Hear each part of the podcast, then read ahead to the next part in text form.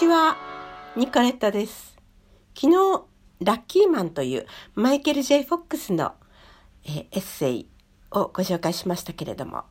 続けたいと思います。この本は2005年に初版が発行されています。まあ、ぜひ皆様に読んでいただきたいので、内容には触れませんけれども、解説をご紹介したいと思います。中野みどりさんという方がお書きになっています。闘病記は滅多に読まない。意識的に避けていると言っていい。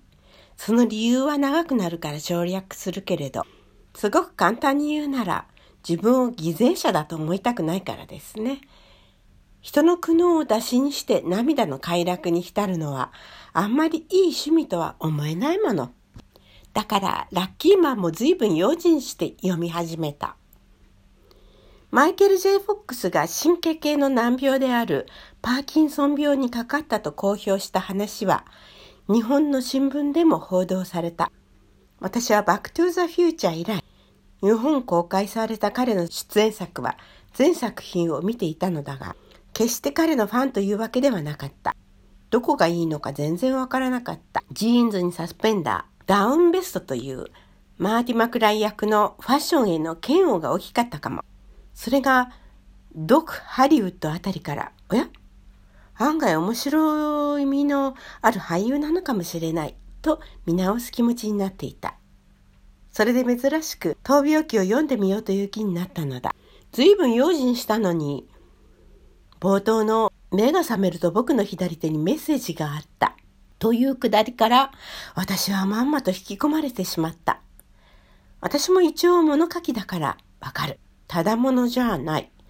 なんとうまい。面白い文章を書く人なのだろう。小手先のものではない。人格の深いところから溢れ出てくるうまさであり、面白さなのだ。自分の体の症状も、心の動きも、リアルに的確に描写されている。しかも実に、気の利いた、妖精の皮肉みを持ったレトリックで、例えば次のような一節。コツコツコツ水を一滴ずつ垂らしていく中国の拷問のように小指が自分の頭蓋骨の裏側を優しく打ちつけるのが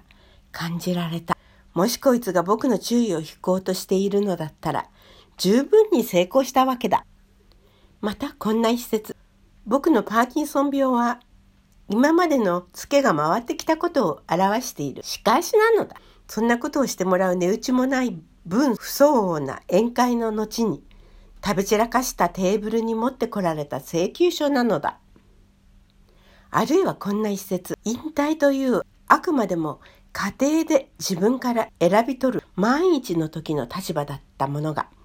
突然僕の運命となって迫ってきたのだ。大意どころか、これは政変だった。僕は枕カバーを袋代わりにして宮殿の中のものを略奪し、持てるだけのものを持って逃げようと心に決めた。事態の深刻さを具体的にわかりやすく伝えなければならないというドキュメンタリー魂と、どんなに深刻な事柄でも人に読ませるには楽しめる文章でなければいけないという不屈のユーモアが拮抗し合う。そんな微妙なバランスの中から生まれた文章だと思う。そのバランスは最後まで崩れることはない。子供のように泣きわめいて自分の辛さを訴え、周囲にも同情の涙を求めるのではなく、自分の苦悩をギリギリまで客観化し、距離を取り、時にギガ化して描き出すセンスと能力。それは成熟した理智の力によるものだ。理智の抑制が効いているからこそ、読む者の心の奥深いところに響いてくる。読者を偽善者にはしない。自分の生き方の根本を問い直す気持ちにさせていく。私は金々を持っているのだが、人生は悲しい喜劇だ。同じ意味だが、滑稽な悲劇と言ってもいい。悲惨と滑稽の混沌の中にしか本当の感動はないと思う。泣きましたと感動しましたが、同義語として公認されている今日の日本はおかしい。こう言ってしまえば身も蓋もないが、要するに幼稚なのだ。マイケル・ J・ フォックスは悲惨と滑稽の混沌を人生の真実をラッキーマンという本の中に見事に描き出した。映画好きにとってはカナダの人気子役からハリウッドの人気スターへと成功物語の裏話も貴重な読みどころだ。パーキンソン病を発症したのはちょうど独ハリウッドへの出演依頼がマイケル・ケイトン・ジョーンズ監督から直にあった頃だったという。二人は昔のアメリカ喜劇について語り合ううちに、話はブレストン・スタージェス監督のことになった。僕たちは二人ともこの監督、ブレストン・スタージェスに強い影響を受けたことで意見が一致したという一行を発見した時は私はあっと息を飲んだ。ブレストン・スタージェスの名前は日本ではあまり知られていないが、彼こそはアメリカ喜劇映画最強の奇才と私は思っているのだ。マイケル・ J・ フォックスのアメリカ喜劇への愛の質がどういうものか、その一行で察しがついてしまうのだ。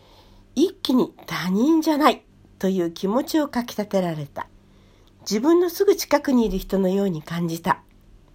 その後でたびたび言及される有名人感、アイドル感にも、自分の反省、社会的な履歴ばかりではなく心の履歴もここまで密度高く奥行き深く記録することに成功したその契機となったのがパーキンソン病なのだからラッキーマンという言葉はマイケル・ J・ フォックスの嘘偽りのない言葉だったろう。しかし、何と言っても心打たれたのはマイケル・ J・ フォックスが毎日捧げているという祈りの言葉だ。神様。自分では変えられないことを受け入れる平静さと自分に変えられることは変える勇気と、そしてその違いがわかるだけの知恵をお与えください。生き方の根本についての言葉で、これ以上聡明な言葉を私は知らない。これに尽きると思う。この言葉を身に染みて感じるためだけでも、ラッキーマンは読む価値があるということです。皆様いかがですか、えー、この作品ですね2003年の1月にソフトバンクパブリッシングより刊行されました。翻訳されたのは入江雅子さんですね。役者の後書きもご紹介しておきましょう。え本書は2002年4月にアメリカのハイペリオン社から出版されたマイケル・ J・ フォックス著の全訳である。マイケル・ J・ フォックスといえば、バック・トゥ・ザ・フューチャーシリーズで世界的に有名になったハリウッドの大スターだが、本国アメリカではその前からテレビシリーズ「ファミリー・タイズ」で人気を不動のものにしていた。そのマイケルが、え、1998年11月ピープル誌のインタビューで神経系の難病パーキンソン病にかかっていたことを公表し世間を驚愕させた。しかし発病してから病気の公表に至るまで実に7年もの期間があったわけでその間の彼の苦悩や葛藤がどれほど大きかったかは本書に描かれている通りである。病気公表にする社会的反響の大きさは想像を絶するものだった。殺到するマスコミのインタビューで彼はできるだけ自分の気持ちを伝えようとしたが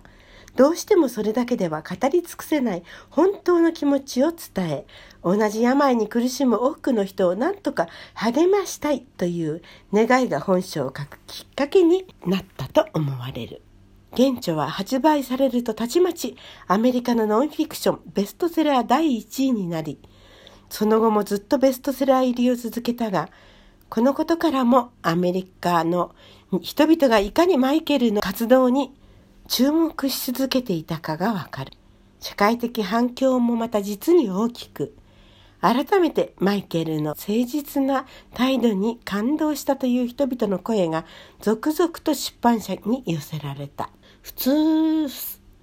ター回想録というと、本人が語ったものをもとにゴーストライターが書く場合が多い。だが本書は内容があまりにも個人的なものであるので、どうしても自分の言葉で自らの思いを伝えたいと、マイケル・ジェイ・フォックス自身が14ヶ月かかって書いたものだ。謝辞に書かれているように、義理の兄で作家のマイケル・ボランがアドバイザー役を引き受けてくれたとはいえ、とても本を書くのが初めてとは思えない立派な出来栄えである。ということですね。まあ、ぜひお読みになってください。その後で感想もお寄せいただきたいと思います。えー、ニコレットでした。